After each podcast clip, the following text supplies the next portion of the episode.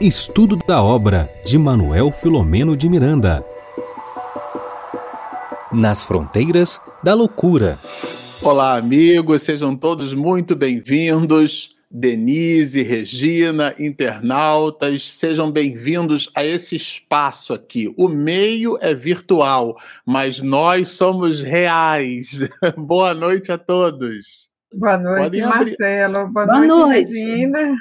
Pronto, muito bom. Como sempre, gosto de colocar aqui, olha, o protagonista da noite, Denise, com a versão clássica, a versão uhum. vintage, Regina, parecida comigo aqui, estamos no mesmo ambiente. Para combinar, a gente está com o mesmo livro. E a, e a e a Denise, a nossa professora aqui, né, a pessoa entre nós que de fato é a no assunto. Né? O restante aqui, a maioria de nós. É...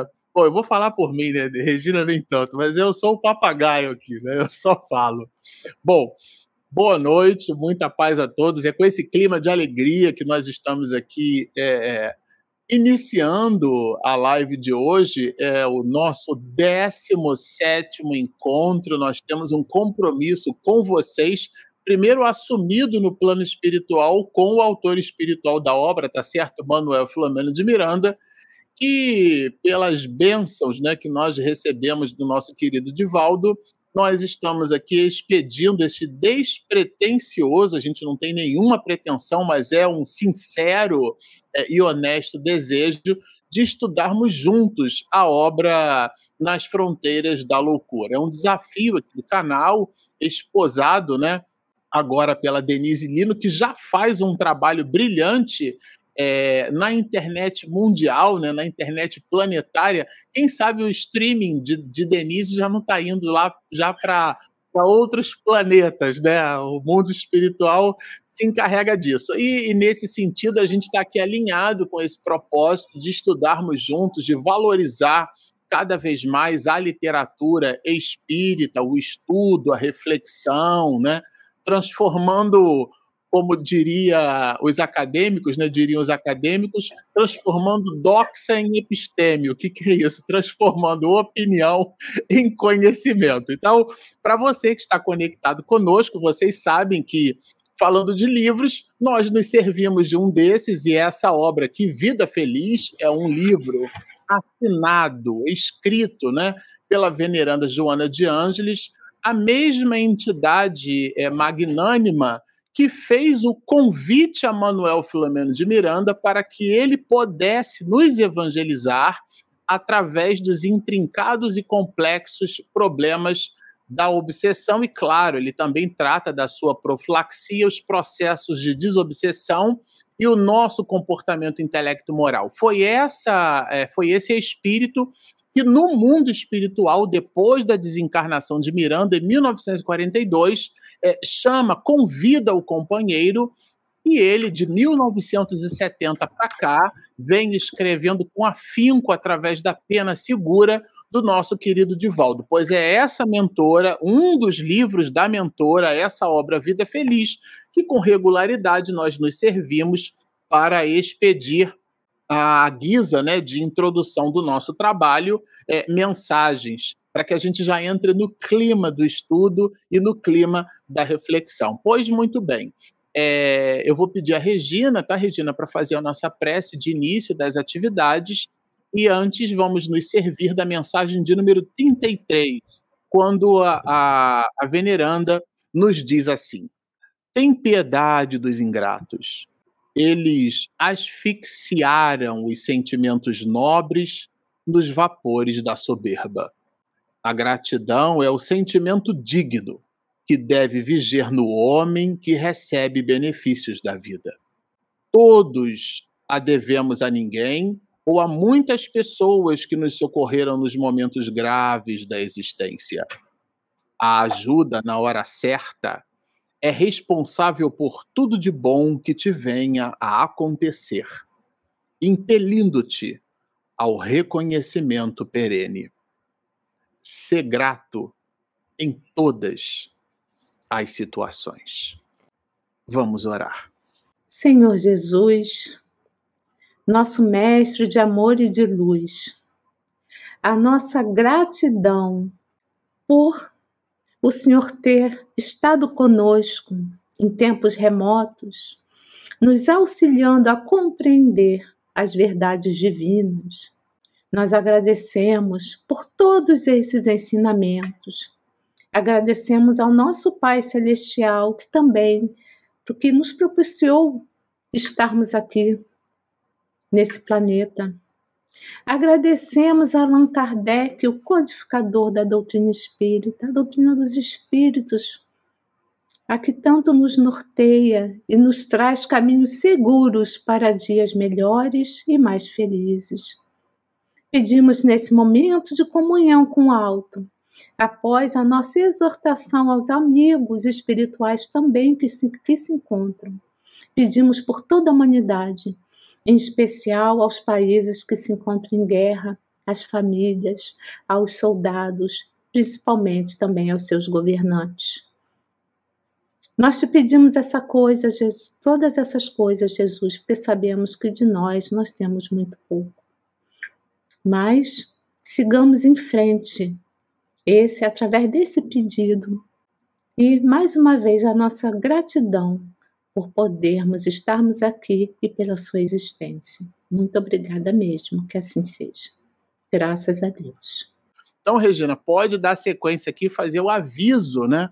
aos nossos internautas. Tem, eu sempre esqueço, dessa vez, depois de pouquíssimos anos, né? Eu lembrei. Boa noite a todos e a todas, né? Em especial aqui, nós queremos agradecer nesse momento a você, internauta, que está aqui conosco, né? Mais uma noite firme e forte no estudo das obras de Manuel Flamengo de Miranda. E também nós queremos agradecer aos nossos parceiros de transmissão. Então, nossa gratidão a todos que aqui estão nesse momento e que possamos ter mais uma noite de um estudo maravilhoso desse autor espiritual que tanto nos fascina e que tanto nos ensina. Então, é com você, Marcelo. Bom, vamos lá. Vou fazer aqui uma introdução nós fizemos, como vocês sabem, a gente faz uma divisão do estudo entre nós. Né? Essa divisão ela é orientada ao conteúdo e não ao número de parágrafos. Então, às vezes, é, é cada um de nós aqui recebe né, o, o, a benesse de estudar com mais ou menos afim, com um volume maior ou menor é, de conteúdos. E até durante o nosso estudo, em função aí do volume, tanto das atividades profissionais como acadêmicas, eu pedi a misericórdia aqui a Denise e a Regina, e nós vamos ficar com a introdução das atividades né, é, que a gente sempre chama de prólogo, né? É, que é uma espécie de introito, né, de informações introdutórias ao conteúdo propriamente dito do capítulo Miranda. Eles, é, é, a gente observa um, um valor, né, uma valoração é, didática muito grande na forma como ele escreve não são palavras soltas, a gente já entendeu isso. A organização dele também é, é, é cercado ali de, de, uma, de uma técnica, né? E ao mesmo tempo de um, de um valor é, é, muito significativo do ponto de vista pedagógico, vamos dizer assim, ele tem um alinhamento, né? Ele vai colocando as histórias dentro da história, conteúdo dentro de conteúdo, conteúdo alinhado, com o objetivo daquele capítulo, determinadas. É, determinadas reflexões que ele promove a partir de relações metafóricas, do lirismo, tem, tem de tudo. A Denise aí comenta depois melhor com vocês que esse riscado é dela, né? Pato novo aqui, eu não vou dar mergulho fundo. Mas o, o, o, o original aqui, eu vou soltar o, o protagonista da noite, olha, é com ele que a gente vai estudar hoje aqui. É, esse é o capítulo da noite de hoje. Experiências novas, vocês já vão entender porque são experiências e por que elas são novas, tá certo? É, mas essas experiências é, a gente vai tratar aqui do capítulo, do parágrafo, né? Dentro do capítulo, do parágrafo 1 até o parágrafo 8. Depois a Regina vai fazer um salto quântico aqui do 9 até o, o 29, e a, a Denise é, faz um, uma, uma abordagem aqui com a gente até o parágrafo 81 e depois juntos a gente vai fazer a análise, né, do, da última parte da história romance dos parágrafos 82 até o 95. Bom, entregando o conteúdo desses oito primeiros parágrafos à guisa de introdução, né, estabelecida pelo próprio autor espiritual, a gente vai é, perceber já de cara no primeiro parágrafo que ele traz para a gente uma ideia, né, é, que ele estaria em função do cenário posto do carnaval, é o último dia do carnaval carioca, então a gente está falando ali alguma coisa é, na noite de terça-feira, entre terça e quarta-feira, considerando a quarta-feira ali o, o, resto, né, o que sobra daquilo ali, né, as cinzas, daí inclusive o nome quarta-feira de cinzas, porque queimou tudo, só sobraram as cinzas. Então, dentro desse cenário, esses espíritos, né, eles fazem uma projeção é, de longo prazo. A gente já estudou na escola, né, para quem estudou é, é, PAPG, progressão aritmética, progressão geométrica, você consegue estabelecer um vislumbre, né?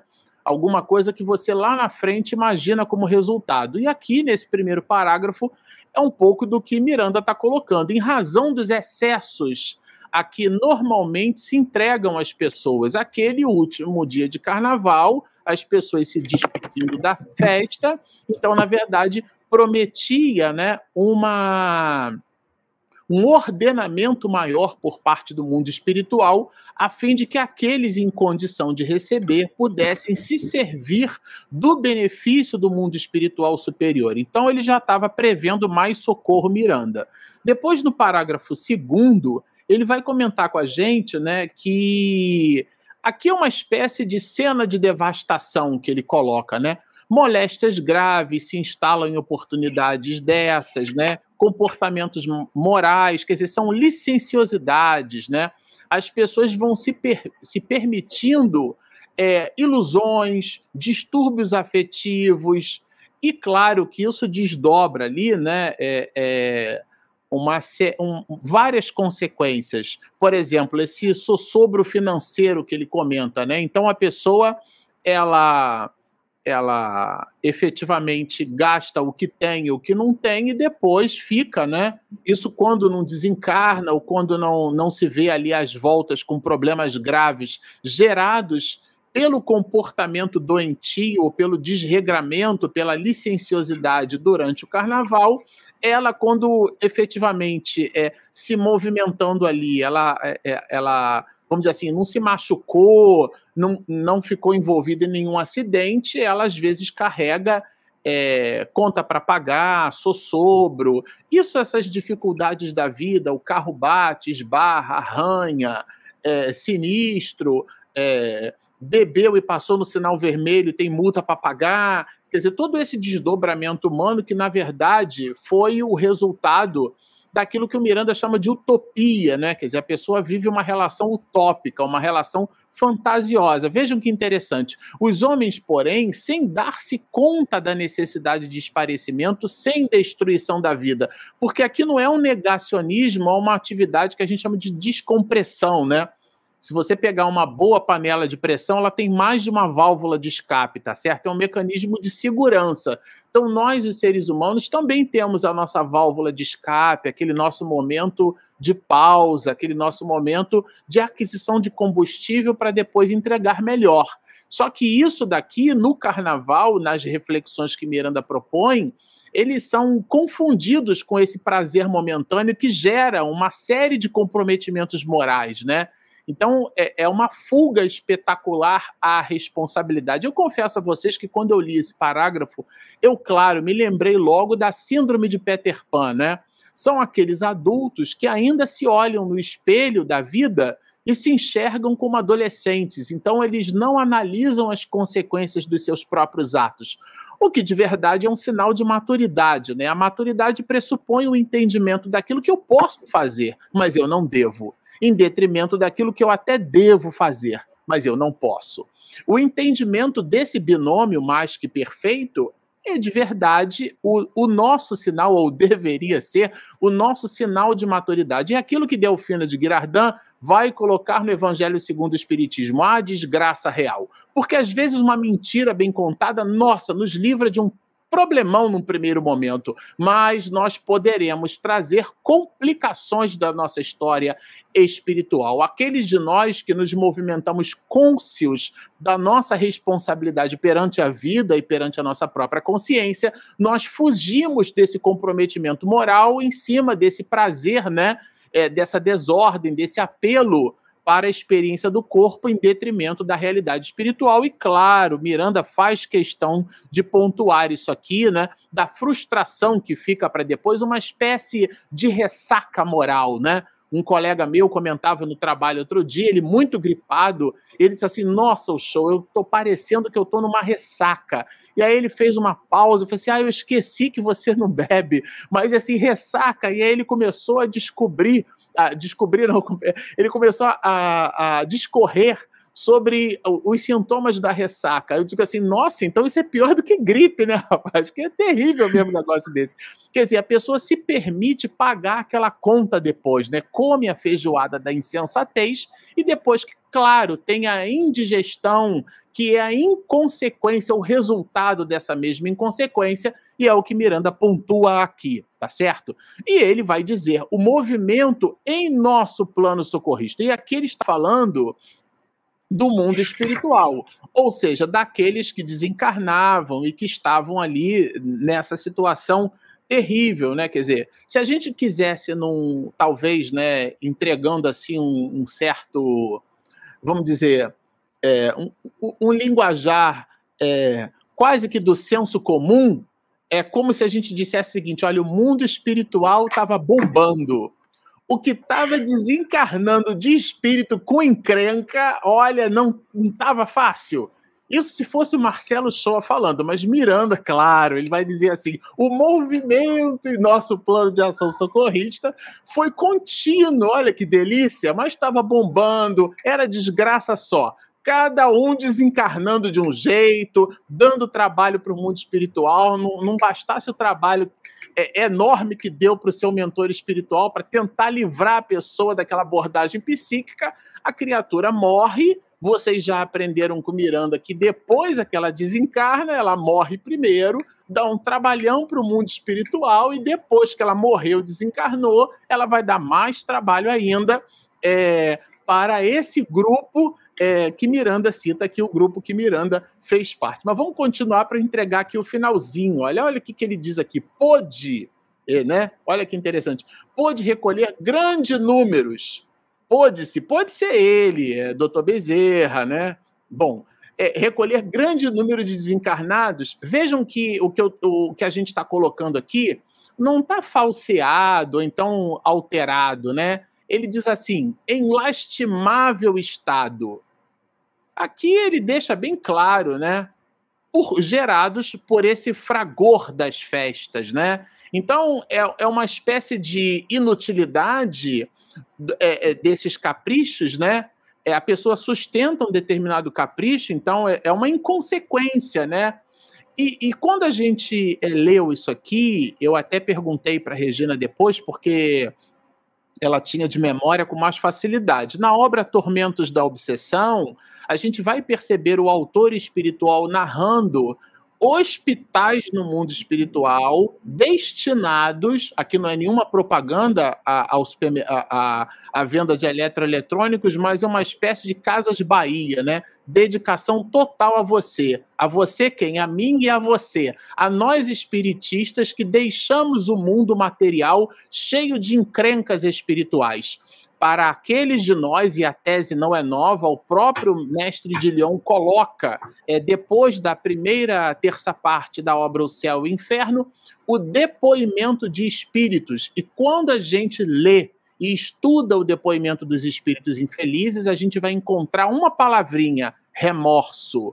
Ou seja, eles choram copiosamente. É o arrependimento pelo muito que prometemos aqui é em relação aos espiritistas, né, a obra Tormentos da Obsessão trata, é, e do pouco que entregamos para o mundo. Então esse esse parágrafo 5 realmente ele é muito consistente e ele continua falando é, dessa luta sistemática, né? A luta sistemática do engodo, do engodo contra a realidade. Eu quando li isso aqui, eu vou confessar para vocês, é, aí seria isso aqui dá um seminário de uma hora e meia só para falar disso, mas é, essa questão do engodo se você for procurar no dicionário ou estudar em psicologia, você vai perceber que o engodo é quando a criatura faz um movimento de enganar as outras. Mas aqui é ela enganando a ela mesma, é do engodo contra a realidade. Então a gente vive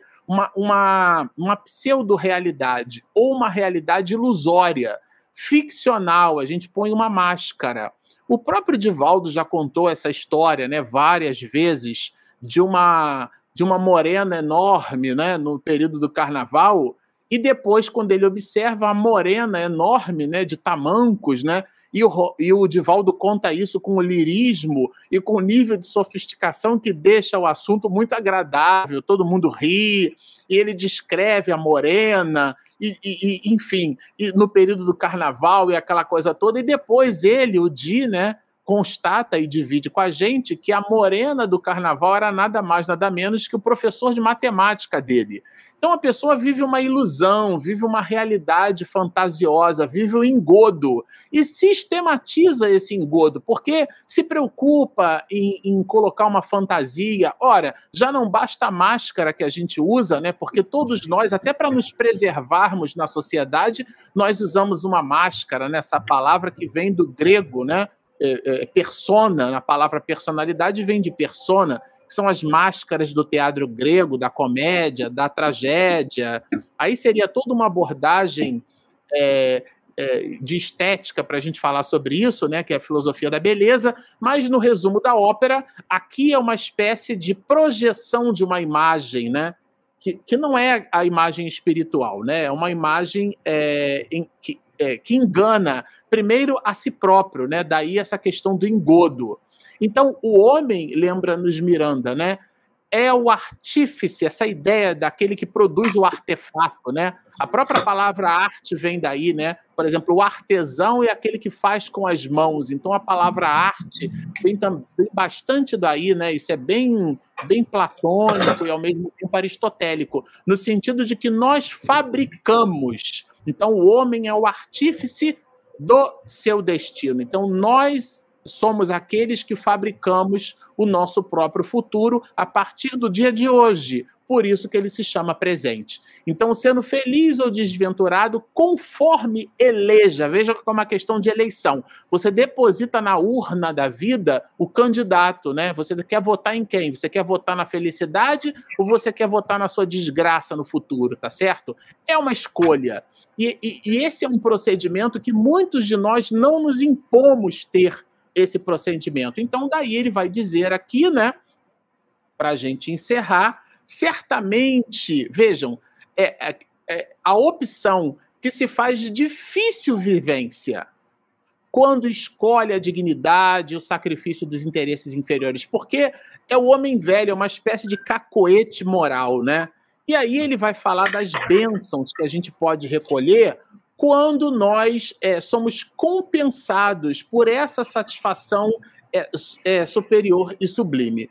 E aí eu, eu, eu, confesso a vocês que quando eu estava refletindo sobre isso, né, para eu entregar aqui o final da, das nossas reflexões introdutórias, né, as de Miranda, é, eu quando li isso aqui, essa questão da, da opção difícil, por uma vivência difícil, porque é a ideia do sacrifício, né, do sacro ofício, de nós sermos capazes de sublimar esse homem velho, né? E, e, e, aí eu me recordo de uma história né, muito interessante é, envolvendo o Victor Hugo, né, ou Victor Hugo, quando ele, ele foi, na verdade, convidado né, é, para escrever um livro, que era, na verdade, esse livro aqui. Eu, eu até selecionei para ler como meu livro de férias, viu? Vou confessar para vocês, olha, é, essa obra aqui, ó, O Corcunda de Notre Dame, tá? É um livro bem interessante, é, eu não lia ele ainda, né? Eu confesso que eu não li, Depois que eu li Frankenstein da Mary Shelley, que eu descobri que o livro não tinha absolutamente nada a ver com nem com terror e nem com, com suspense, tá certo? Eu digo assim, nunca mais eu vou assistir filme sem antes ler o livro, né? Eu tinha feito isso na adolescência com a menina do fim da rua. Então fica aí a dica, né? Às vezes os filmes deformam o sentido original que o autor quis dar. Mas o ponto alto aqui é que Victor Hugo tinha recebido convite para produzir o livro. Esse livro tinha que ficar pronto até fevereiro, até o inverno ali, né? Mais ou menos em eh, período do, de outono, era o inverno do ano de 1830. E ele nada de escrever o livro. E ele, na verdade, publicou o livro em janeiro de 1831. Só que ele usou de uma técnica, né? ele fez o seguinte: ele usou a questão do, é, do chamado hábito, do, do hábito mais difícil, né? Que é, que é você justamente optar em colocar na tua na vida, na nossa vida de relação, situações onde a gente não consiga realizar aquilo que nos impede de realizar coisas boas. Vou dar um exemplo. Se a pessoa tem, por exemplo, o hábito do, do fumo, né? E claro que isso não é um hábito. A diferença do hábito para o vício é quando ele domina você, né? E a, diferença do hábito para a rotina é quando aquela rotina tem um propósito. O nome disso chama-se hábito. Mas enfim, quando você tem esse malveso é, e você quer se libertar dele, e você percebe que você tem um gatilho psicológico, por exemplo, todas as vezes que você está numa atividade é, que você visa é, relaxar, aí você escolhe fumar. Então, é, a pessoa troca. Não, eu vou tomar um bom banho. Não, eu vou comer um, um, um, pedaço de fruta. Alguma coisa que também promova o relaxamento. E você cria mecanismos para que o cigarro não fique à amostra. Então, o que Victor Hugo fez foi dispensar as festas, foi pedir para os seus criados efetivamente tirarem de perto dele todas as roupas que ele pudesse usar para ir para festas, porque aí ele, ficou em casa trancafiado e escreveu essa obra sensacional, é um clássico mundial, né? É, num curtíssimo espaço de tempo. Então fica aqui a dica, ressuscitando aqui ou resgatando, ao mesmo tempo criando esse link, né? Com essa citação de Miranda, porque realmente a opção feliz ela é de difícil vivência, porque nós estamos fazendo um mecanismo de disruptura. Estamos entrando num novo processo, o processo onde a gente abandona o, o homem velho, né? E dá, portanto, origem a, a todo um volume novo de comportamentos que é o do homem novo. Falando de novo, vamos ter agora uma nova abordagem, que é a abordagem da Regina. Regina, todo o seu espaço. Bom, meus amigos, minhas amigas, é, como o Marcelo falou anteriormente, ficou para mim né, os parágrafos de 8, não, é de 9 a 29. Então, nós vamos é, é, ver um pouquinho né, a abordagem de Miranda ainda é, desse capítulo. Então, eram já 15 horas, né, quando ele fala nesse parágrafo aqui, 9, né, é, fomos solicitados por dedicado companheiro a um socorro de emergência. Que companheiro era esse? Então, eu sempre gosto de trazer as características é, dos personagens aqui em tela, né? Então, a, quem era esse companheiro? Era o irmão Arthur. Então, nós vamos ver quem era esse irmão Arthur, né? Pela imagem já dá uma dica aí que ele tinha alguma coisa a ver com a área da saúde, né? Então, esse irmão Arthur solicita um amparo desses, desse grupo, né? Então, o irmão Arthur, ele desencarnou um pouco mais de cinco anos, né? Aqui, é, dentro dessa história, né? Que é real. Então, há uns cinco anos atrás, esse livro foi escrito em 1980 ou 82, fiquei na dúvida. Qual? Esse, eu acho que é 82. Miranda é 82. É. E ele foi né, um eficiente médico no plano espiritual, tá? E também um eficiente médico no plano carnal. Olha que interessante ele já era um eficiente, ele como missionário da medicina, isso é tudo assim, Miranda falando, tá? com menos de 40 anos, ele no plano carnal, quando ele estava encarnado, ele praticara incontáveis ações de dignidade humana e filantropia.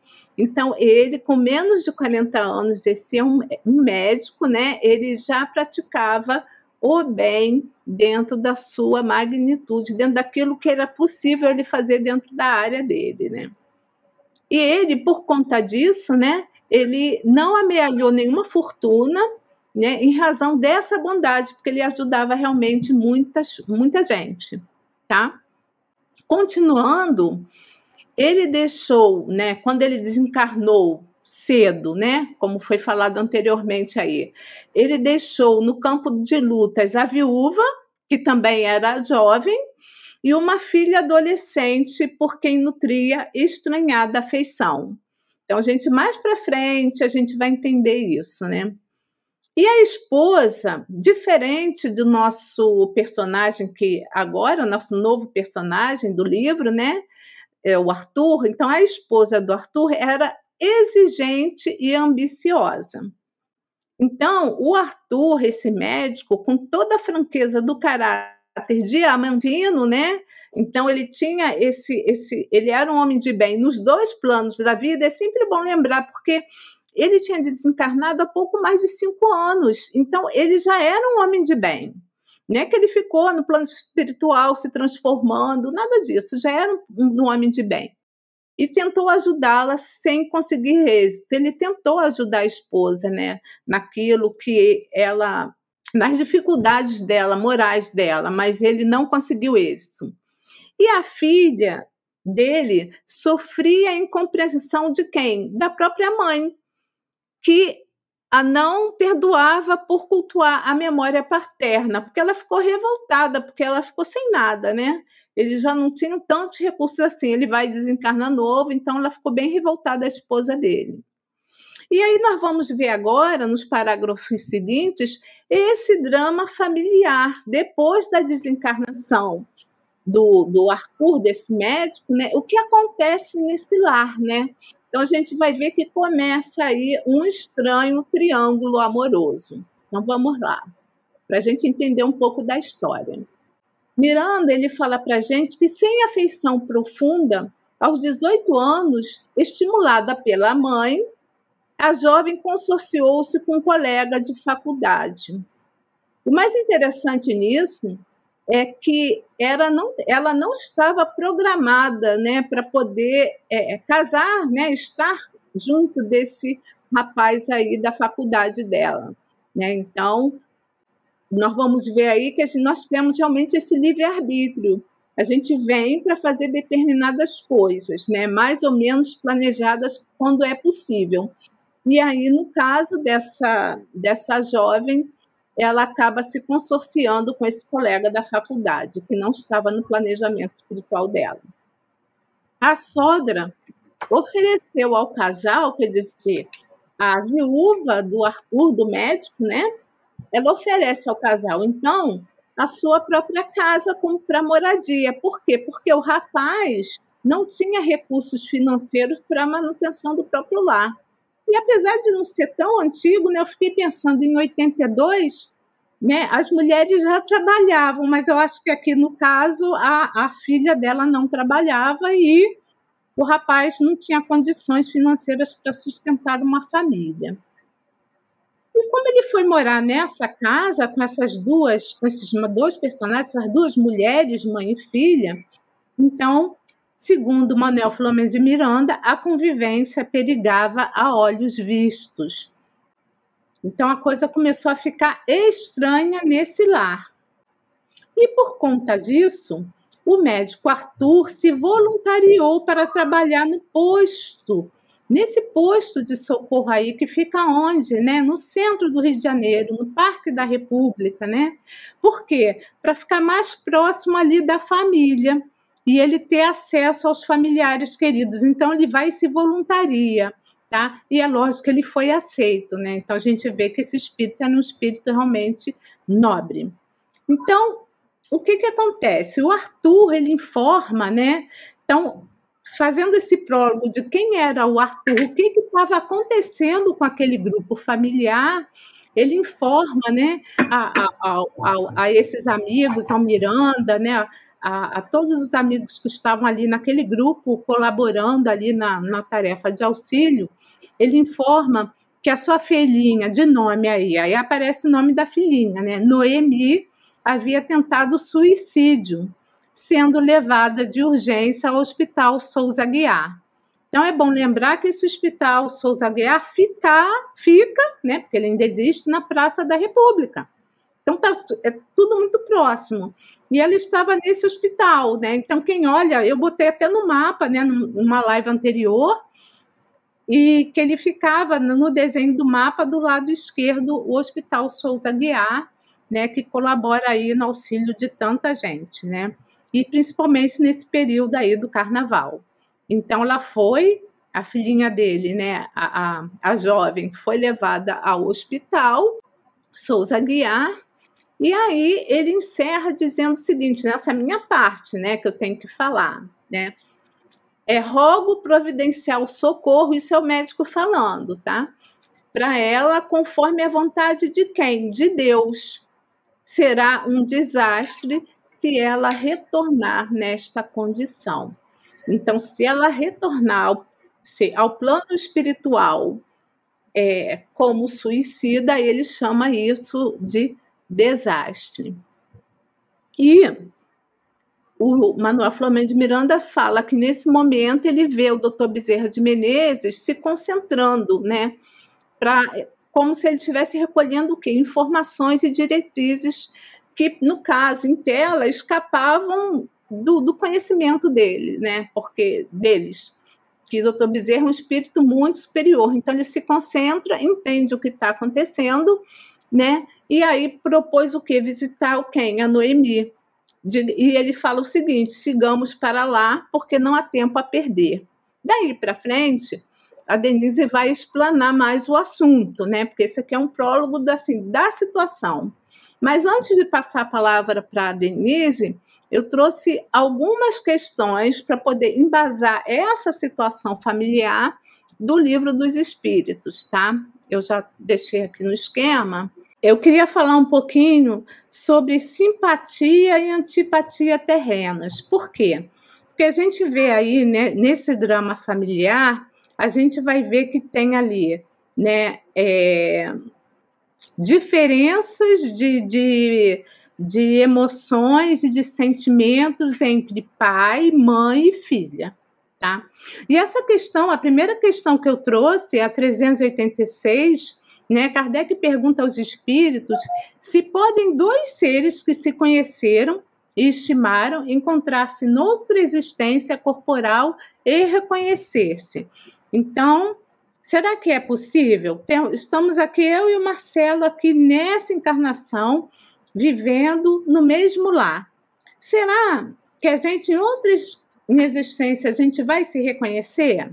Resposta dos espíritos: reconhecer-se não. Podem, porém, sentir-se atraídos um para o outro. E mais para frente ele fala o seguinte: os espíritos, dois seres se aproximam devido a circunstâncias aparentemente fortuitas, mas que na realidade resultam da atração de dois espíritos que se buscam reciprocamente por entre a multidão.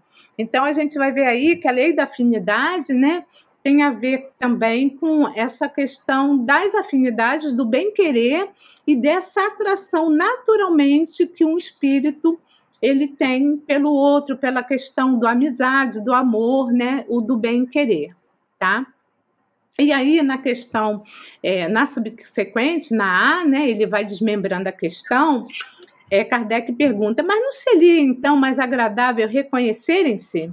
A resposta é que nem sempre, porque a recordação das passadas existências teria inconvenientes maiores do que imaginais. Então, não é para se reconhecer realmente, né? Deus é sábio, é justo, é bom. Então, fica só essa questão do sentimento, essa coisa boa de, de, de estar perto de alguém que se gosta, né? E na 387, Kardec pergunta: a simpatia tem sempre por princípio um anterior conhecimento? Ele quer ter certeza disso, né? Ah, então tá. Então vamos voltar aqui ao caso meu e do Marcelo. E se eu não conhecesse ele, né? Se eu não tivesse aqui nessa encarnação, vivendo com ele, como seria, né? Se eu nunca tivesse visto o Marcelo. Então, pergunta de novo: a simpatia tem sempre por princípio um anterior conhecimento? Resposta dos espíritos: não. Dois espíritos que se ligam bem, naturalmente se procuram um ao outro, sem que se tenham conhecido como homens. Muito interessante isso, né? Muito interessante mesmo. Aí eu pulei a 388 fui para 389, porque é, são só algumas questões mesmo para embasar essa situação, tá? Na 389, Kardec pergunta: e a repulsão instintiva que se experimenta por algumas pessoas, de onde se origina? E aí a resposta dos espíritos é bem clara. São espíritos o quê? Antipáticos que se adivinham e reconhecem se, sem se falarem. Então, espíritos que não têm antipatias um pelos outros, existe essa questão da repulsão. Outra pergunta na 390. A antipatia instintiva é sempre sinal de natureza má? Resposta dos espíritos: de não simpatizarem um com o outro, não se segue que dois espíritos sejam necessariamente maus. Isso aqui eu achei sensacional. A antipatia entre eles pode derivar de diversidade no modo de pensar. Então, eu achei muito interessante trazer isso para vocês, para vocês entenderem um pouquinho mais, segundo os espíritos, essa questão da simpatia e das antipatias, segundo os espíritos. Então, agora, né, eu passo aqui para Denise para ela continuar com os estudos da noite de hoje. É com você, querida. Ok, Regina, muito obrigada né, entregou aí tão direitinho, né, tão com, tão, com tanto cuidado essa, essa narrativa do Filomeno. E eu queria dizer para os internautas que não leram o capítulo que fortes emoções teremos na sequência, né? Então, e os que leram já sabem de que emoções estamos falando, e eu sempre penso que se essas narrativas estivessem numa plataforma de streaming, como a Netflix, que eu sempre penso a Miranda Flix, nós teríamos é, excelente material para a tela, né? Eu vou usar, Marcelo, Regina, internautas, inicialmente uma, a mesma estratégia de Filomeno. É, em vez de seguir já para a narrativa que a Regina deixou aí prontinha para a gente seguir, eu vou fazer um breve recuo só para a gente relembrar um pouco aqui da história, porque nós estamos num capítulo que é essencialmente narrativo e é muito importante acompanhar um pouco esse fio. Eu vou pedir para a Regina colocar um slide que já está aí na, no nosso back para a gente é, apresentar. Vou dar um pouquinho de, de zoom aqui para ver se melhora, pedindo desculpas a todo mundo, que eu acabei aqui, eu fiquei tão empolgada com o que Marcelo e Regina estavam dizendo que eu podia ter dado esse zoom antes, né? Mas acabei fazendo isso, eu fiquei aqui acompanhando como se eu estivesse ouvindo esse capítulo pela primeira vez. Bom, então, só recuperando, né, o nosso grande é, benfeitor, Dr. Bezerra de Menezes, é o personagem em torno do qual todas essas histórias vão ocorrendo. E ele tem como auxiliar narrador nessa história o Manuel Filomeno de Miranda, que nós conhecemos já muito bem de outras obras, e nessa história vão aparecendo alguns auxiliares do Dr. Bezerra de Menezes. Aqui no lado direito da tela, eu fui listando esses personagens só para a gente lembrar. No capítulo de hoje, nós vamos conhecer o Arthur, que é o pai da Noemi, mas nós já tivemos acesso a vários colaboradores anônimos que atuam lá no, no, uh, no hospital de campanha que foi colocado, no posto de socorro, melhor dizendo. Já conhecemos o Genésio, que é o chefe da vigilância, o Agenor, que é aquele cooperador responsável pela rua, é o que traz a notícia, por exemplo, do Fábio e seus amigos desencarnados, aqueles dois últimos capítulos que nós discutimos. E Filomeno nos traz uma narrativa que ele começa assim com o ponto alto do livro, que é o caso da Julinda, e que envolve a Angélica, a sua mãe, o Roberto, seu esposo, e também o Ricardo, o obsessor. A Julinda, é, para quem não acompanhou o início dos nossos estudos, mas está lendo o livro, lembre que ela é encontrada pelo doutor Bezerra de Menezes a partir de uma prece da mãe num hospital psiquiátrico e num estado muito lamentável de doença mental com uma larga fronteira com a obsessão. E aí intervém nesse caso o Juvencio, que é também um colaborador do Dr. Bezerra de Menezes. Por isso que eu coloquei o Juvencio aqui nessa linha de cima, aqui onde estão os colaboradores que vão uh, intervir de, de modo é, afetivo e previdente em relação aos seus familiares. Então, o primeiro caso do livro é o caso Julinda, aquele caso é, que é muito emblemático no livro, é uma abertura assim retumbante, é como se nós começássemos a assistir um filme ou uma série é, com o caso máximo da história. Depois o Filomeno, digamos, traz um caso mais leve, mais sensível, que é o desencarne de Hermance, que vai ser auxiliada pela sua avó Melide, e é um, um desencarne, digamos assim, que é um desencarne quase ingênuo, né? ela tem uma visão ingênua do carnaval, vai olhar a festa de carnaval, se perde dos amigos e é ah, raptada por um aliciador de menores e ela desencarna em função daquele rapto, do susto, e é um desencarne, assim, digamos, relativamente leve, e esse espírito deixa o corpo físico, mesmo com essa morte que teve um susto, a parada cardíaca, numa condição de alguém que completava a existência de forma exitosa. Aí, na sequência, o Filomeno nos traz um outro caso, que é o caso Fábio, onde há o desencarne de cinco jovens, Fábio é um deles, que estava se iniciando no mundo da droga, também desencarna durante o carnaval e recebe a intercessão da sua avó, Dona Ruth, que também tinha uma ligação com os trabalhos do Dr. Bezerra de Menezes. Na sequência, que é o que nós vamos já acompanhar hoje, o Marcelo e Regina já nos antecederam apresentando, nós vamos aí acompanhar o caso que envolve Noemi e Arthur, o pai, é um colaborador aí de primeira hora, um colaborador direto do Dr. Bezerra de Menezes. Por isso eu coloquei aqui na mesma altura do Filomeno, na mesma linha, no sentido de que ele se voluntariou para essa tarefa. A Regina destacou muito bem. Ele já deixou a existência como um homem de bem, então tão logo desencarnou, já estava integrado na equipe do Dr. Bezerra de Menezes, o que é um excelente sinal para o currículo desse espírito. E nós vamos acompanhar esse triângulo, que na verdade é um quadrilátero amoroso, porque é um triângulo do ponto de vista material, isso vai ficar melhor descrito no capítulo que nós vamos estudar na semana seguinte, mas já hoje nós conhecemos o quarto elemento aí desse triângulo, que é o obsessor de Noemi. E na sequência, que é o que eu vou apresentar agora, nós já vamos conhecer também, além desse obsessor, que não recebeu um nome ainda, a ação amorosa e a intercessão da sua mãe e de um espírito que havia sido a sua filha. Então, só trazendo aí para quem nos acompanha aqui no estudo, os quatro casos que nós estamos acompanhando nesse livro Nas Fronteiras da Loucura. Então, o caso de Julinda, que está suspenso, apareceu nos primeiros capítulos, o caso de Hermance, que até onde nós lemos já estava despertando no mundo espiritual, o caso de Fábio, que não estava sequer despertando ainda no mundo espiritual, e agora nós temos um caso que eu diria tão forte quanto o de Julinda, porque é uma tentativa de suicídio que o doutor Bezerra de Menezes vai nos levar a ter sobre esse caso uma outra visão.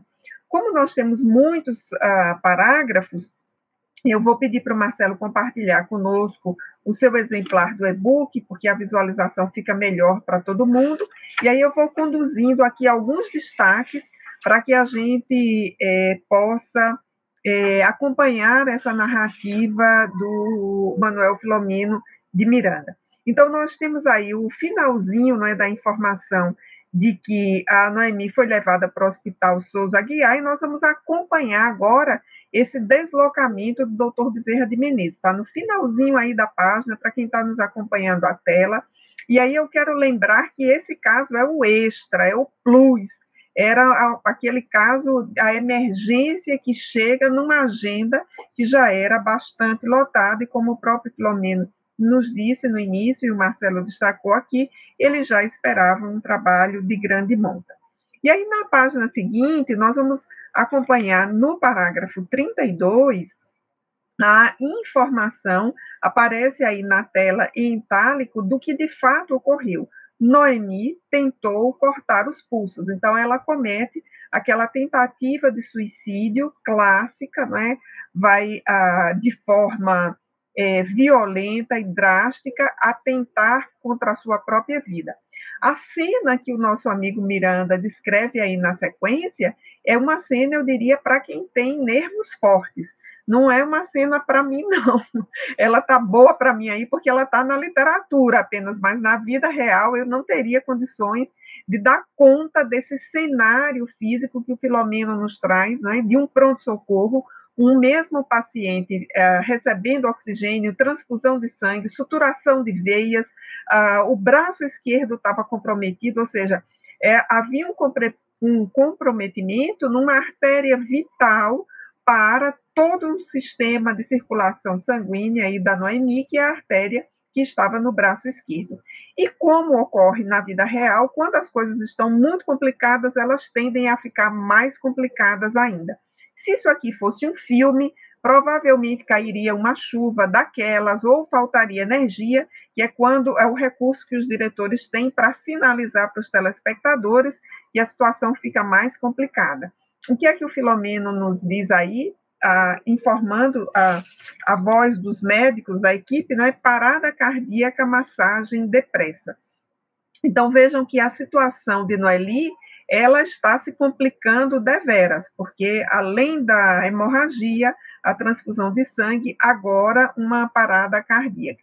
E aí o Filomeno vai nos apresentar o lado B dessa história, porque até então a descrição era da sala de atendimento ali do pronto-socorro, nós estávamos diante de uma descrição da cena no mundo físico, nós vamos passar a acompanhar agora a cena do ponto de vista do mundo espiritual. E essa descrição, eu acredito que ela é maravilhosa, porque para quem pensa que no hospital só tem o lado que nós estamos vendo, não faz ideia da movimentação do outro lado uh, dos atendimentos físicos que ali estão ocorrendo. Então vejam que nesse parágrafo que está no alto da página, nós vamos acompanhar quando o Filomeno vai nos dizer algo muito importante, porque ele vai nos conduzir aí no parágrafo 37 a visão do Dr. Bezerra de Menezes. Então vejam que ponto de vista prestigiado nós temos agora para o acompanhamento dessa narrativa.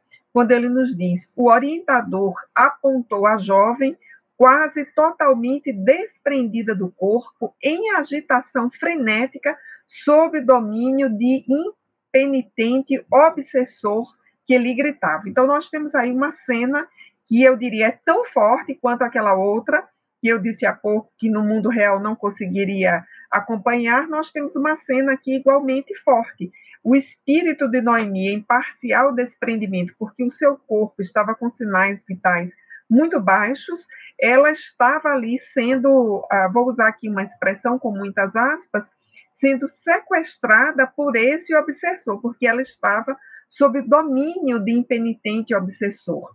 E aí o obsessor ele está de posse de um discurso como se ele tivesse ali ante a desgraça de Noemi cantando a vitória. Vejam isso que está destacado em amarelo.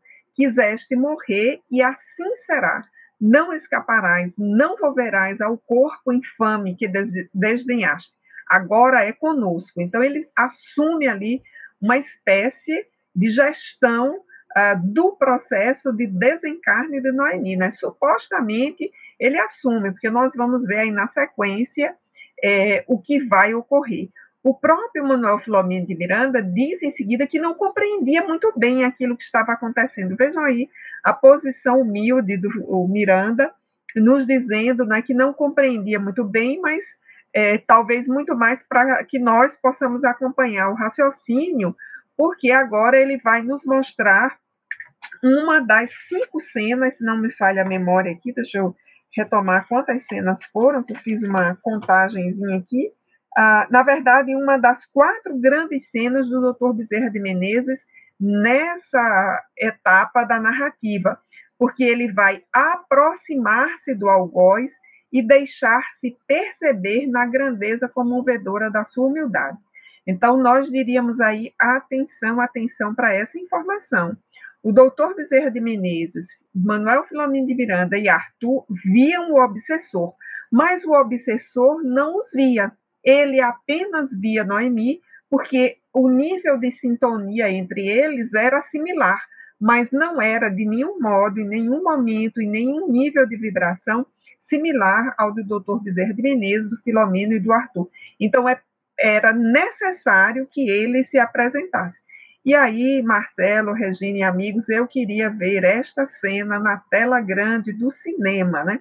O doutor Bezerra de Menezes apresentando-se, né? Filomeno diz: deixa-se perceber na grandeza comovedora da sua humildade.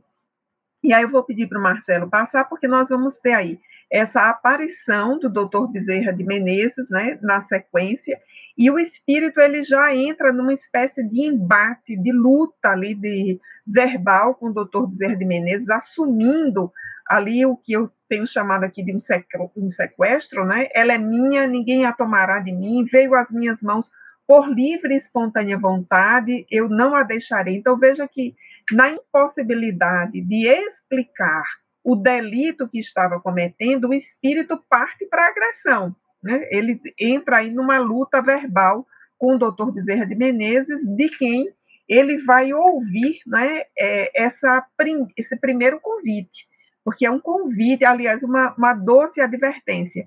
Não sou eu quem te tomará o ser que amesquinhas, senão o nosso Pai, Senhor de todos nós. A hora não é chegada para que ela retorne. Desse modo, se a retém, serás o responsável pelo crime de homicídio consciente. Além do mais, o acontecimento será como quer o Pai Criador e não como desejemos nós. Esta é a tua vez de ceder. Então, o convite a que eu me referi é esse final aí, né?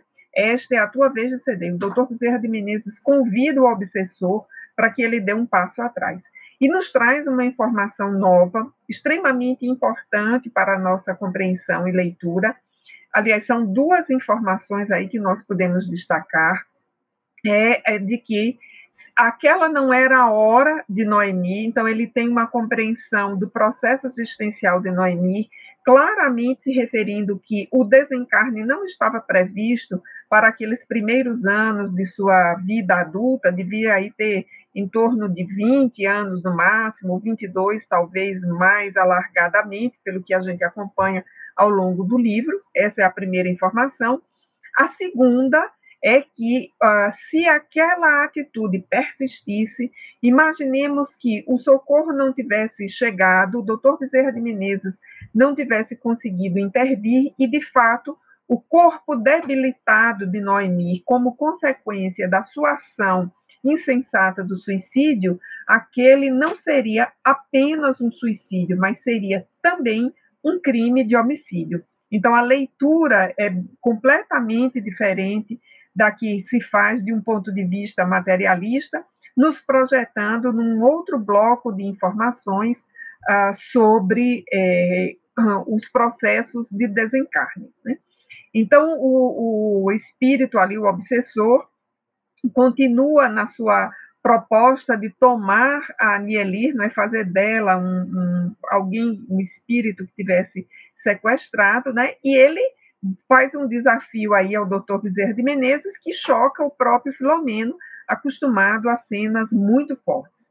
E aí nós vamos continuar acompanhando na página seguinte mais um detalhe né, dessa cena no mundo espiritual. Vou pedir para o Marcelo passar aí essa página que é muito importante, que é o fato de que aquele espaço do pronto-socorro ele é tomado por entidades perversas e vagabundas que por ali transitavam e foram né, assimilados, atraídos, melhor dizendo, pela sintonia, pela vibração do obsessor. Então vejam que, que a, a cena ali do pronto-socorro ela tem um, uma espécie de sobreposto, né? o mundo espiritual ali ao físico também estava movimentado, agitado, com a presença de várias testemunhas, que aqui nós poderemos chamar com certeza de testemunhas oculares dessa grande cena que vai acontecer aí depois. Né? E aí agora nós vamos ter a segunda ação do Dr. Bezerra de Menezes, que é muito importante, porque primeiro ele mostrou-se, na sequência ele fez uma, uma advertência suave e um convite, e agora ele vai orar. Então vejamos que o doutor Bezerra de Menezes não aceita né, discutir, esclarecer, uh, dialogar, não era um momento para isso, era um momento para uma ação efetiva e rápida.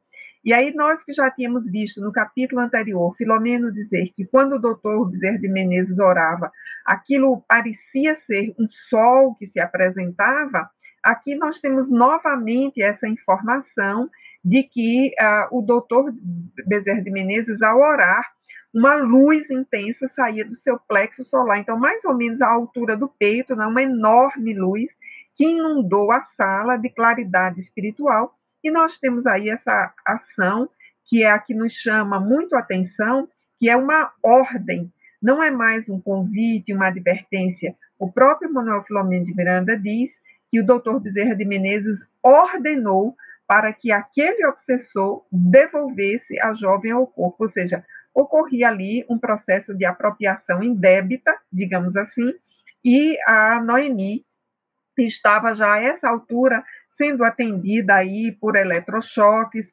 porque os seus batimentos cardíacos estavam muito baixos, né?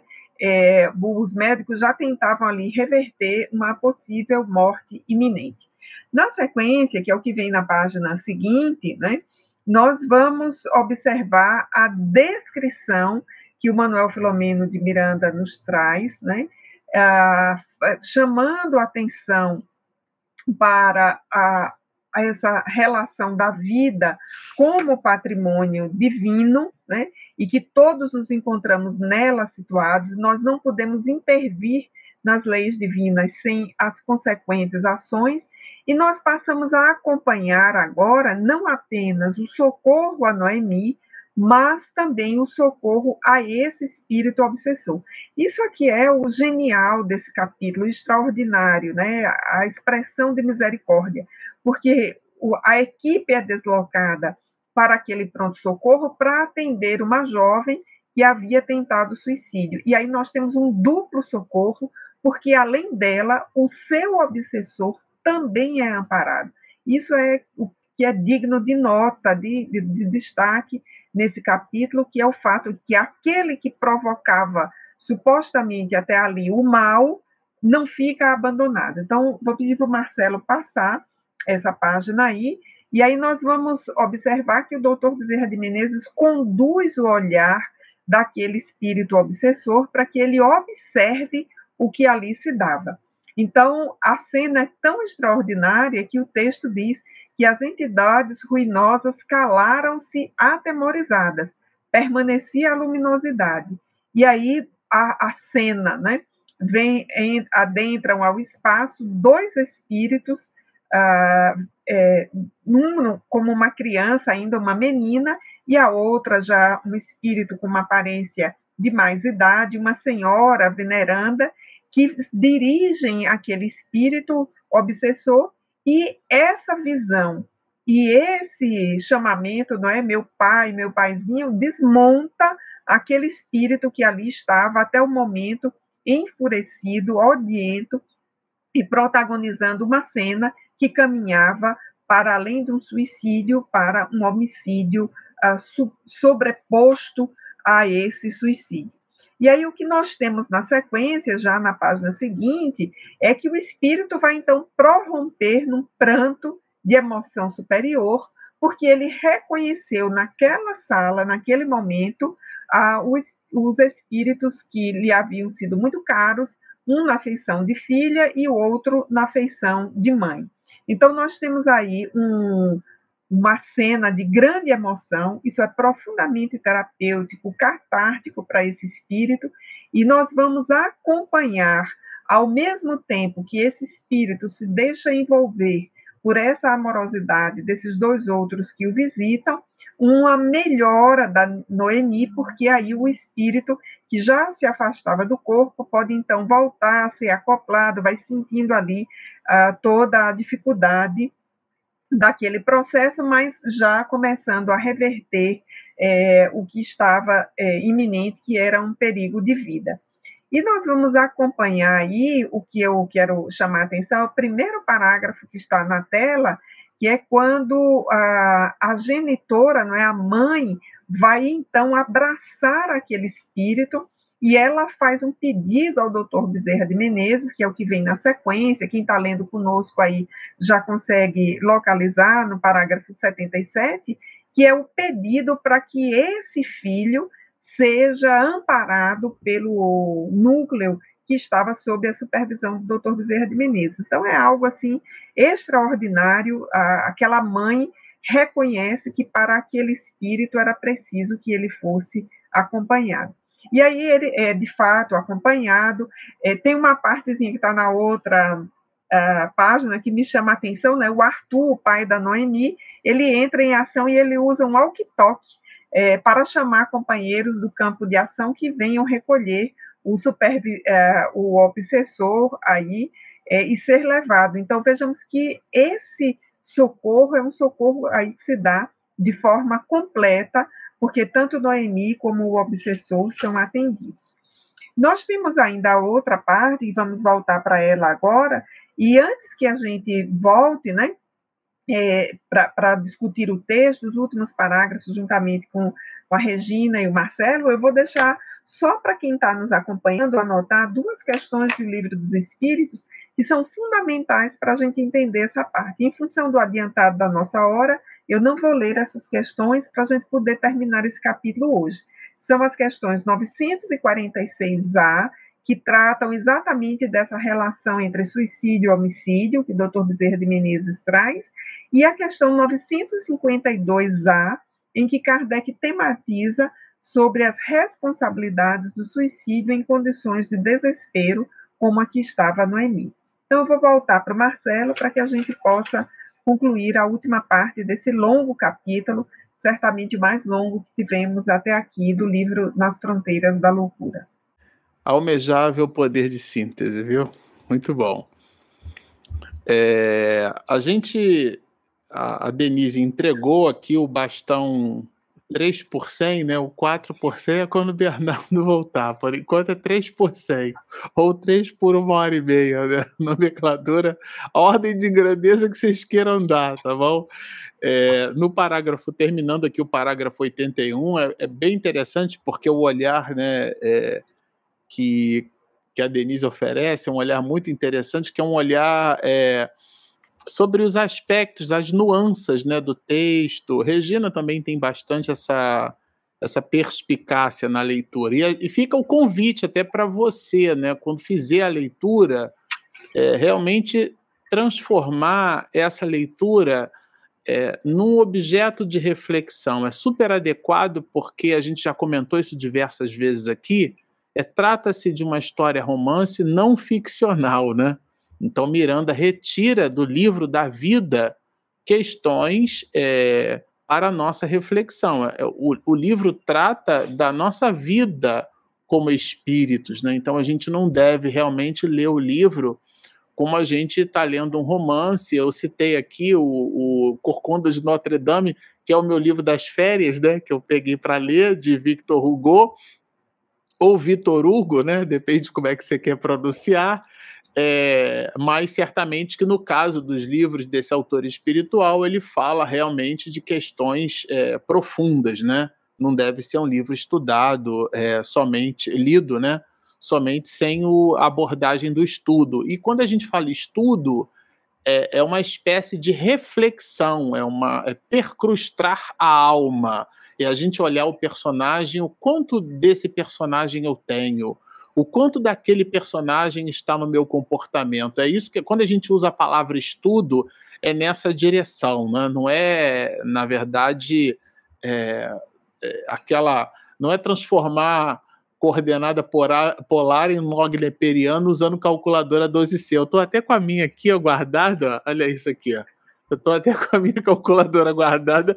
Não é nada disso, né? Às vezes a gente fala estudo, é como no livro dos médios, Allan Kardec diz assim: ah, tem que observar a linguagem do espírito. Aí a pessoa acha, talvez desavisadamente, né? Não assistiu a Denise falando nas lives, que linguagem é concordância verbo nominal, ou então, não, é, não, é o conteúdo que o, que o espírito coloca quando da emissão de sua mensagem. Então, falando de conteúdo, eu já até queria aqui, pegando, por exemplo, os parágrafos 82 né, e 83 aqui, que são os últimos parágrafos, até provocar, construir uma provocação aqui, né? Provocar a Regina.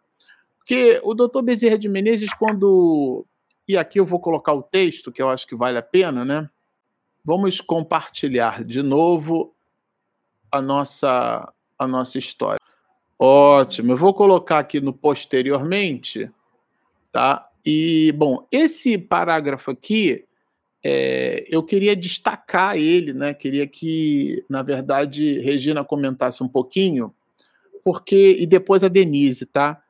Eu achei ele bem interessante, a gente comentou isso no nosso estudo, quando nós estávamos nos preparando aqui para a live, que é essa essa reflexão profunda que o doutor Bezerra de Menezes fez. Eu vou até tirar, tá? É, aqui esse, esse texto, eu vou colocar, é, Regina, exatamente o material que você colocou. Deixa eu ver se eu consigo compartilhar ele aqui.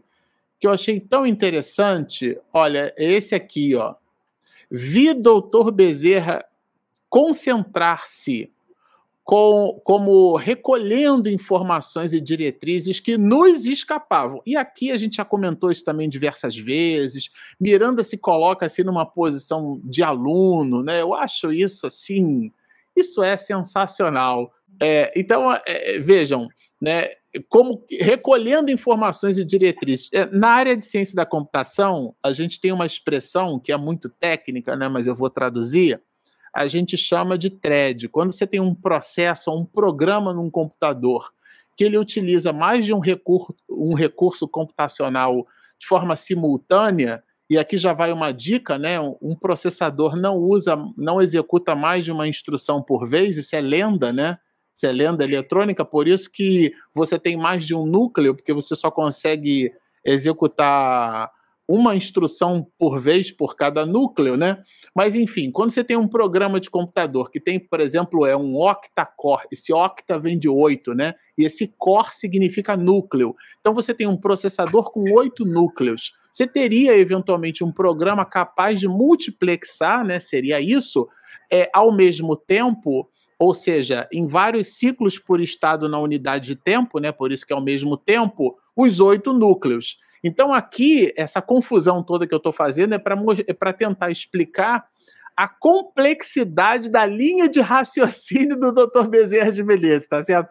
Se vocês já acharam complicadinho um pouco a minha explicação, então vocês ficam imaginando como é que isso se deu no campo mental desse autor espiritual, tá certo? Porque enquanto a cena acontecia, enquanto os desdobramentos se davam ali na realidade objetiva, espiritualmente falando, na erraticidade, esse mentor espiritual brilhante, ele já estava buscando é, outros elementos. Então, ele já estava falando com A, já estava falando com B.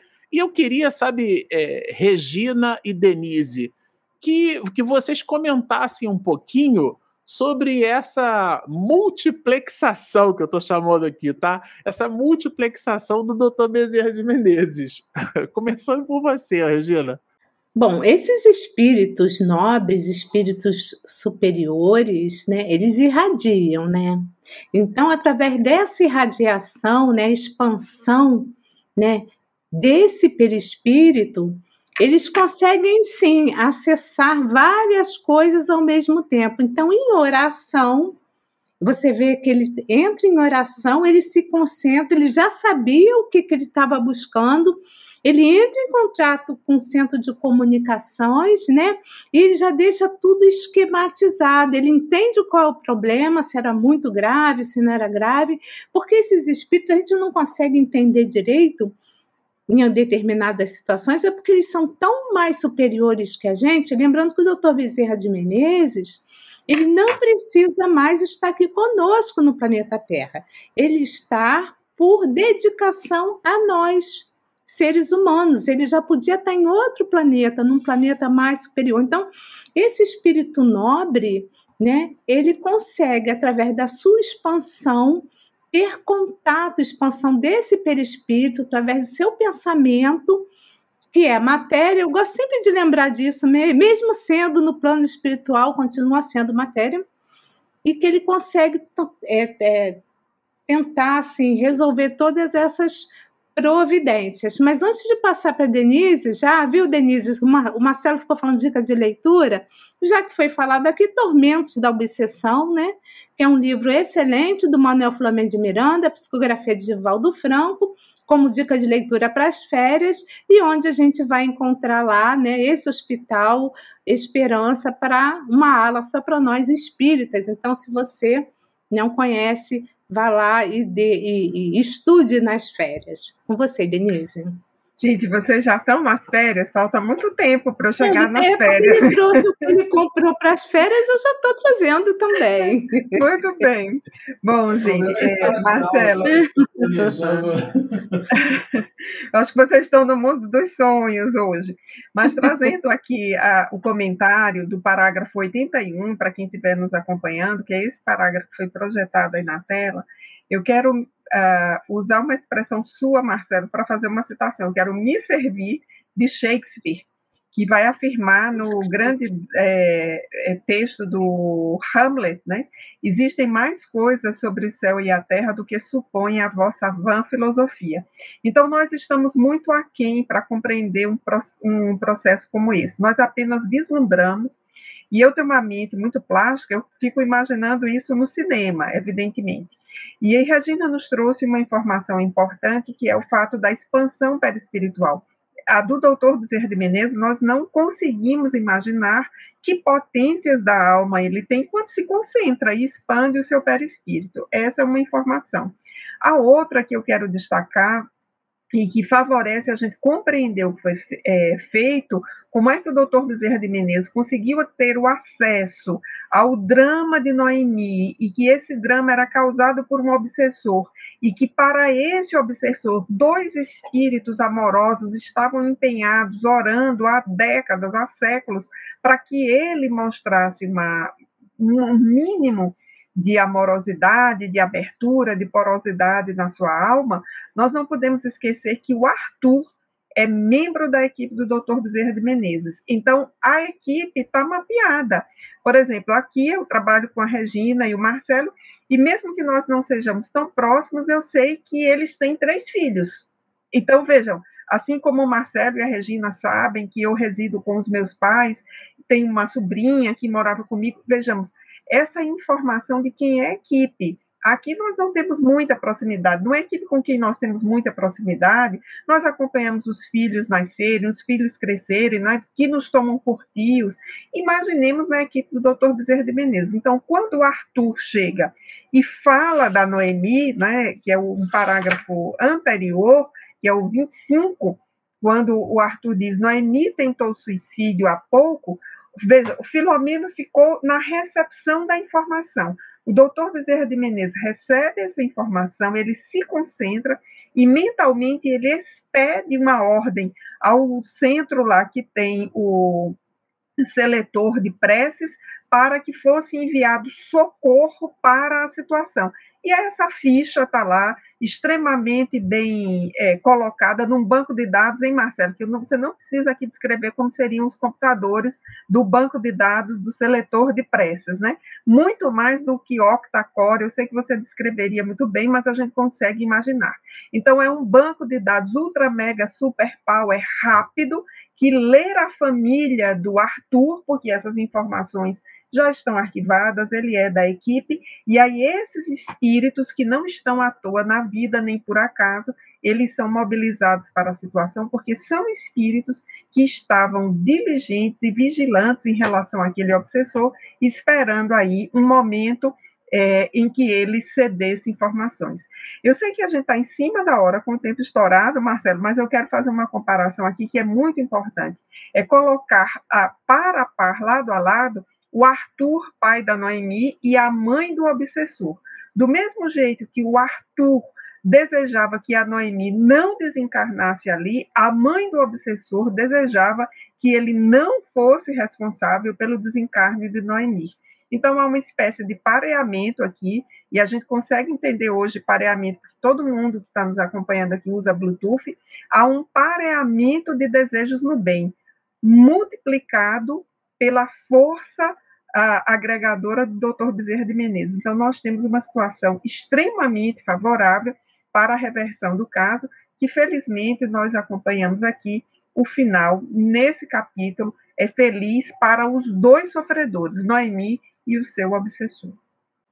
Ah, eu vou dar é, prosseguimento aqui nas últimas considerações, até porque o tempo nosso avança, e eu vou trazer aqui um, um ponto final, é, dizer, do ponto final né, colocado do capítulo, que é no final das contas, tá, o, o fato da, da Noemi é, ter sobrevivido, né, é, os últimos instantes são aureoloados por esta reflexão, né? Quer dizer, Miranda percebe, Denise narrou isso muito bem é, em cima do texto de Miranda, que o espírito obsessor, ele vamos dizer assim, né, numa expressão mais é, coloquial, ele peitou o doutor Bezerra de Menezes, né? Aqui não.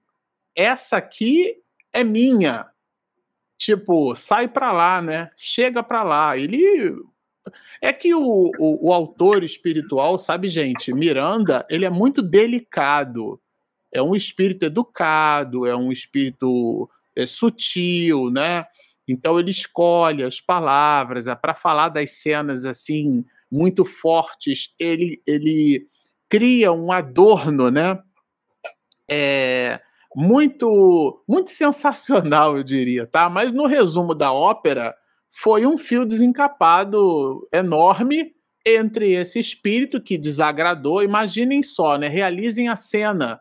De repente ele está ali buscando vampirizar, fustigar, para usar um termo nordestino, fustigar o espírito que já estava ali no, no fiapo da linguiça para desencarnar, tá certo?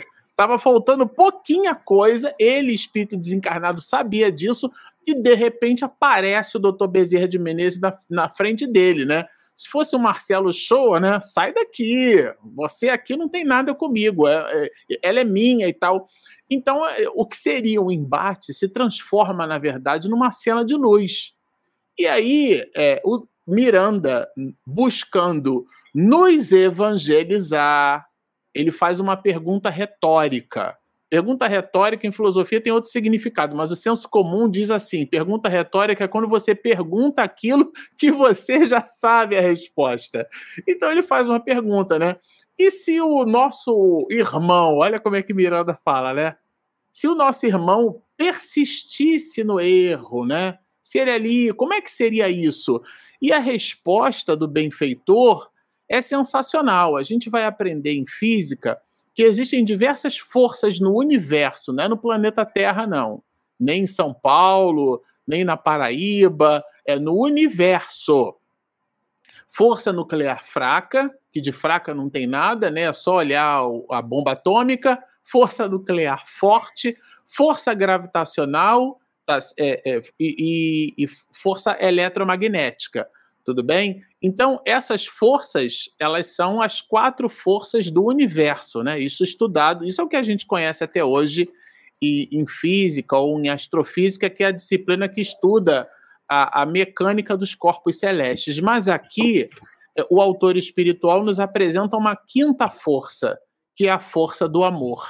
E o autor, né, é, é, é mostrando o, o verbo do benfeitor espiritual, que é o Dr. Bezerra de Menezes, vai dizer não há força que suplante o amor.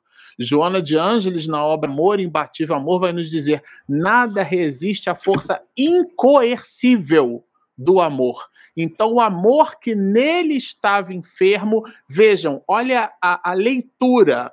Eles não observam ali um espírito é, é, é, é, obsessor, o demônio, o carrasco. Não, eles observam o amor né, é, que estava ali em estado, em estado, vou usar uma expressão aristotélica, né, em estado virtual, né? Para Aristóteles, latente, a né? é latente. estado latente. Então ele observa isso, aquele estado virtual é o estado latente, né? No sentido de que a árvore está virtualizada na semente. Então é a promessa. Então, só que ele estava escravo dele mesmo, escravo da revolta, amarrado, né? Preso em circunstâncias que ele precisava se libertar e foi o amor que ele, aquele espírito nutria. Na verdade, o que os espíritos fizeram ali com habilidade essa habilidade que foi a orquestração do Dr. Bezerra de Menezes naquela reflexão, ele já articula tudo para aquele momento. E esse momento culmina né, na estabilização das circunstâncias e, claro, a Noemi sobrevive. Ele então exorta com muita alegria que Deus seja louvado. É realmente, né, gente, um capítulo assim é, formidável, né? Marcelo, é, eu acho importante destacar que o processo do qual o doutor Bezerra de Menezes se utilizou, ele é tão singular que o próprio Filomeno diz desconhecer. E esse capítulo nos chama a atenção para é, o que eu diria duas tecnologias de comunicação. Ao mesmo tempo que tem essa mental, super high, mega, né, do doutor Bezerra de Menezes, que é uma comunicação mental com o centro uh, de socorro e providência, o Arthur depois se utiliza de um instrumento que é uma espécie de walkie-talkie para pedir uma espécie de, de ambulância para recambiar o obsessor. Então, veja, o capítulo nos traz também essa sutileza aí da comunicação. Um espírito superior não precisa de walkie-talkie, mas o Arthur, que está num outro nível, precisa usar um radiocomunicador para é, pedir que venham é, recambiar o obsessor. Isso é muito bonito porque quem faz esse pedido é o pai da Noemi. Então está aprendendo na escola do Dr. Bezerra de Menezes, né? Sensacional, muito bom.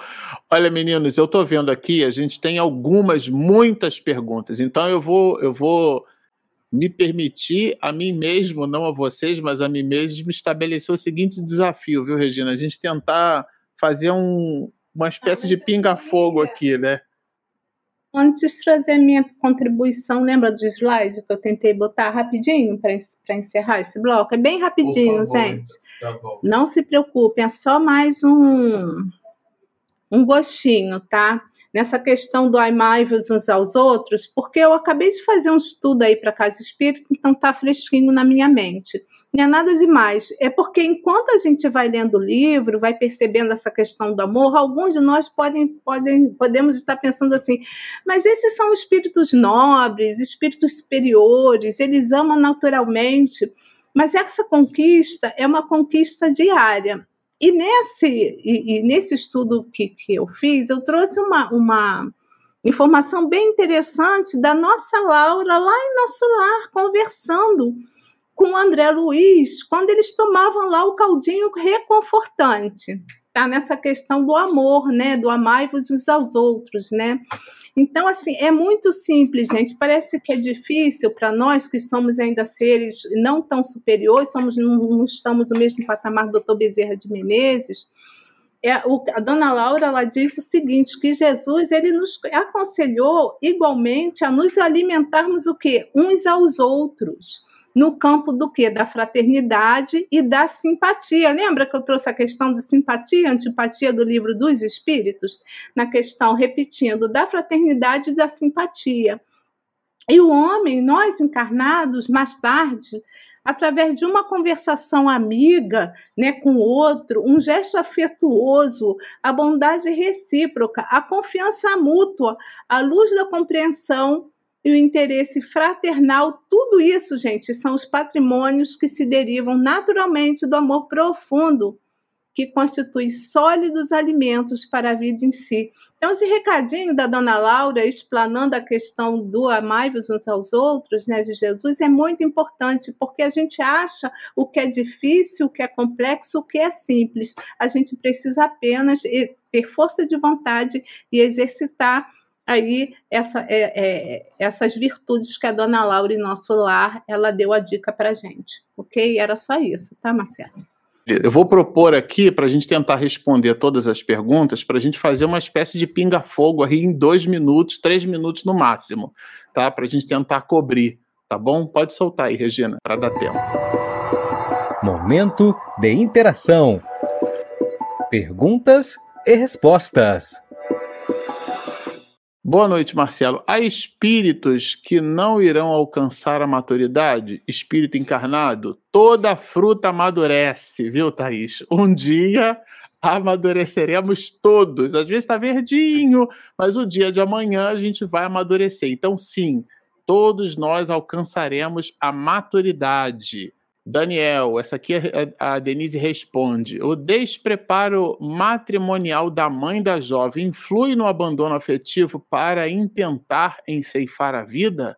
O poder da prece feita por Dr. Bezerra à jovem subjugada pelo obsessor foi que a retornou à vida, é um ploque, né? Dois sabores em um. Isso, são, exatamente. Daniel, eu vou dizer para você que a primeira pergunta você espera para a live da semana que vem, porque o capítulo 14 é o que vai responder isso. E eu vou responder a segunda pergunta nesse pinga-fogo de hoje, dizendo que, de fato, é a prece do doutor Bezerra de Menezes ali com seu quantum de amor que vai ter duas ações. Uma é uma ação magnética sobre o espírito, porque ele fica paralisado, e a segunda é uma ação afetiva sobre ele. O espírito fica tocado por aquela amorosidade. Aí a Thaís, olha, aí é para você, Regina. E a afinidade entre os espíritos tem a ver com simpatia e antipatia?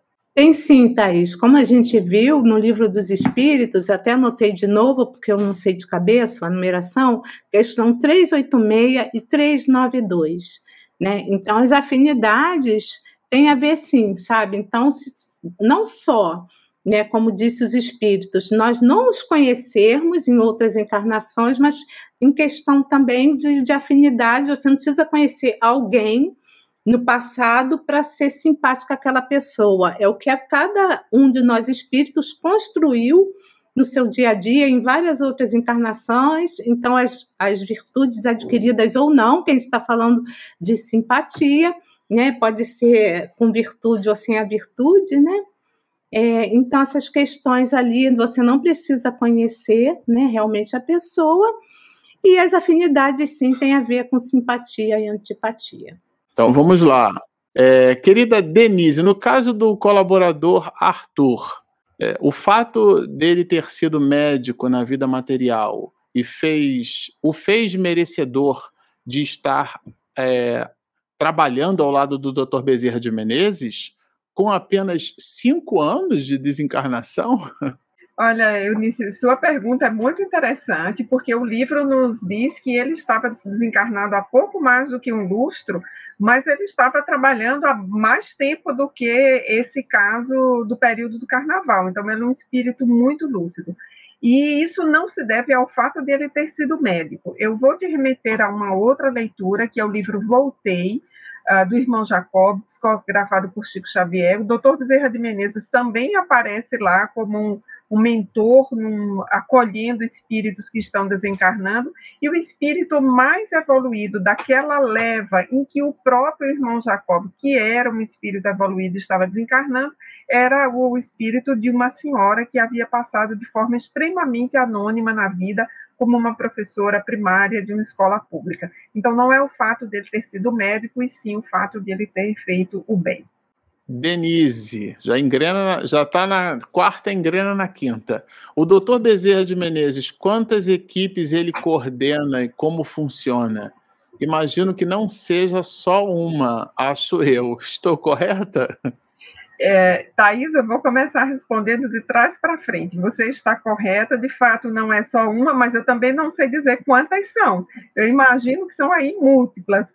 Meu único desejo é poder fazer parte de uma delas, da menor delas e da mais simples delas.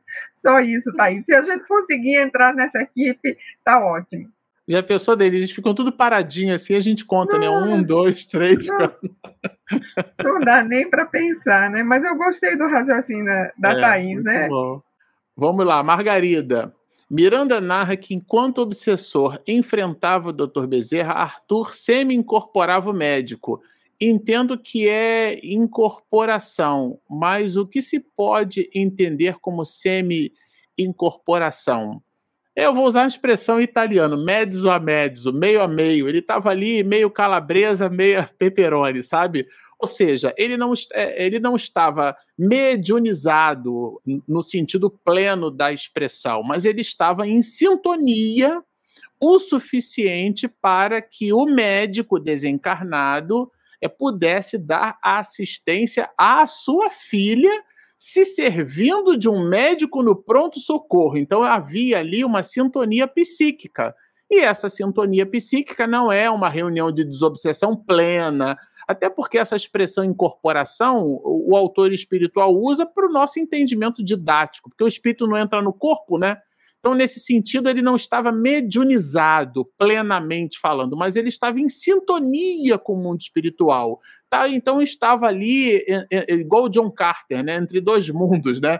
Então, ele estava em numa perspectiva em que ele, ao mesmo tempo, absorvia as informações do mundo espiritual e no mesmo momento ele entregava essa sintonia, o, os braços eram dele, né? Paulo de Tarso, pois que Deus operava milagres através de minhas mãos. Ele reconhecia que os braços eram dele, mas que o milagre vinha de Deus. Essa é a semi-incorporação.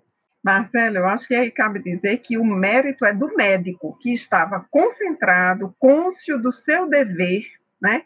Humanizado, tentando salvar aquela jovem ali de uma hemorragia, um processo, um risco de vida iminente. E aí, por estar executando a sua a profissão, a, o seu procedimento assim, ele recebe a benesse de ser guiado pelo Arthur.